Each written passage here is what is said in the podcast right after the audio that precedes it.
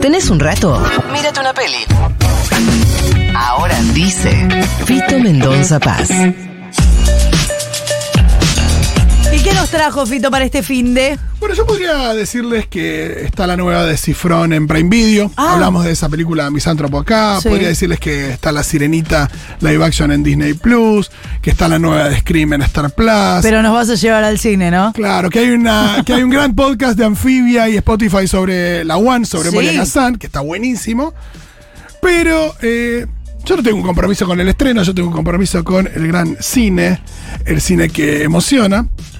Así que les voy a hablar un poquito del cine de Charles Chaplin, de Charlie Chaplin. No sé si vieron, pero hay decenas de razones para recomendarlo. Primero el cine mudo a secas.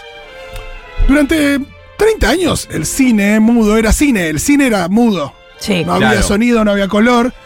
Eso es importante porque si uno piensa que el cine se construyó como lenguaje durante esos años, está bueno que no hubiera estado la palabra. Mudo sin hablar. Si había, Exacto. había música, pero no había. Había música se tocaba en vivo en los cines, había intertítulos, pero no había diálogo. Sí. Entonces, eso al cine le sirvió para formarse como un lenguaje lejano al teatro, en el sentido de, bueno, es decir, tenemos que mostrar esto con imágenes, con imágenes potentes, con diferentes tipos de planos, con edición.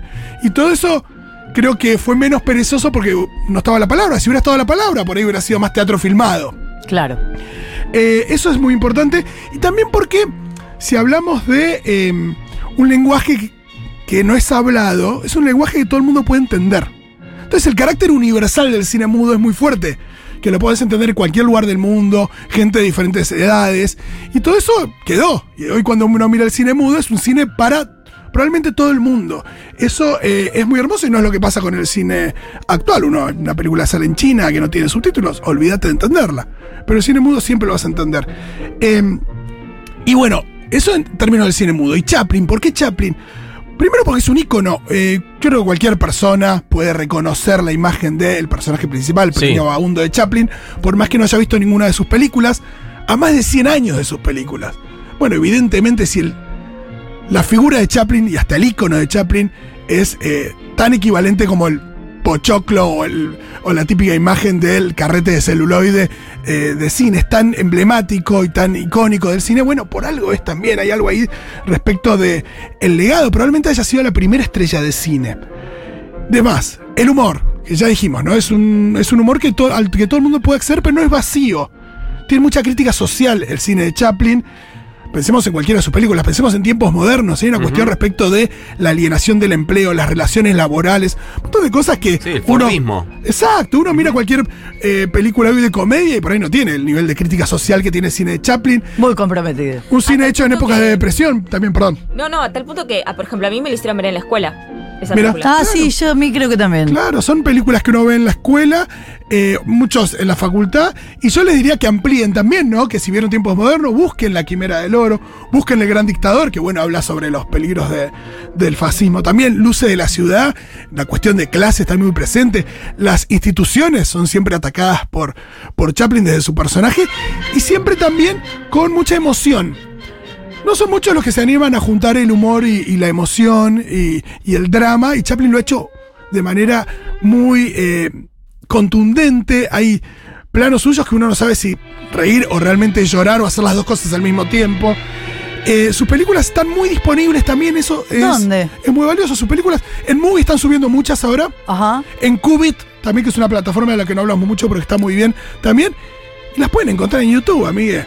¿Y se ve bien? Sí, sí, se ven lo bien que se puede. No, en general están todas restauradas y, y según hay películas de Chaplin del año 18, como por ejemplo eh, eh, A Dog's Life, Vida de Perro, o El Pibe, que es del 21. Me encanta que Sí. tenga, que tenga un, un título en, en argentino, ¿no? Claro. El Pibe. Es algo que dejó de pasar.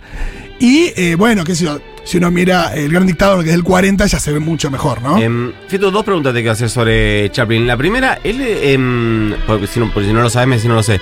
¿Él era anarquista? Lo acusaron de muchas cosas, pero no, no- no sé, lo acusaron de comunista eh, y no, lo acusaban de, de judío también, como si fuera algo malo, y su respuesta es no tengo el privilegio. Eh, Pero no, no, entiendo que no. Eh, pero sí, lo, lo han acusado de todo justamente porque tenía una mirada eh, muy... eh, Muy digo, crítica. Muy crítica respecto de la- las clases altas, eh, de...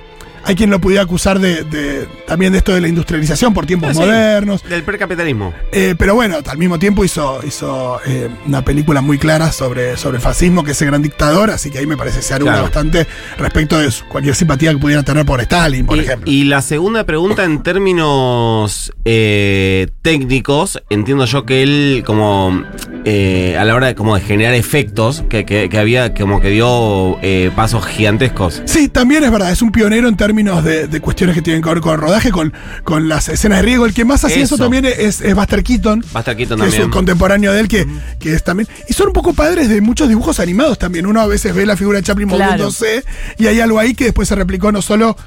Tampoco es que inventó todo, porque eso viene también de- del circo, ¿no? Y del vodevil. Pero eh, en términos de, de trasladarlo al universo cinematográfico, eh, recontra. Eh, también de efectos especiales, hay una escena muy famosa donde él está en patines y parecería que se va a caer a un, abismo y está eh, montada también con la escenografía. Es verdad que el laburo de escenografía es muy grande y él tiene también el... Nada, la grandeza de haber sido director de, sus de sus películas. No solo era, era Claro. actor, sino que era director, escribía los guiones, que las películas, por más que sean mudas, tienen un guion porque Obvio. alguien las tiene que narrar. Y también eh, la música de algunas de sus películas. Es un tipo que cuando el cine empezó a ser hablado, él siguió haciendo cine mudo también por una cuestión eh, ideológica y, de, y de- de- de plantar esa, esa bandera de que el arte de la pantomima, así se, lo, se, se refería a, a- a su, a su oficio, eh, era, era muy potente. Y esto de, de que se puede ver en todo el mundo, de que, de que un niño de 5 años lo puede entender, eh, es algo muy potente. Y sigue sucediendo. Si uno le pasa una película de Charlie Chaplin a un niño de 5 años, o de 6 o de 7 o de 8, si lo dejas entrar, se, se- entran y se divierten y, Porque es pasan como bien. decís, tiene el idioma de los dibujitos animados. Y exacto, y estamos hablando de películas que tienen entre, todas tienen entre 80 y 100, y 100 años, y 105 años. Tremendo. Bueno, es un montón de tiempo, pero evidentemente hay cosas que perduran y si perduran es porque vale la pena. Y por eso no me centré en los estrenos porque no siempre son lo mejor para ver. Chupate esa mandarina, lo que trajo Fito Mendonza Paz para que te encuentres por ahí y te vayas a mirar. Uy, mira, vino musical.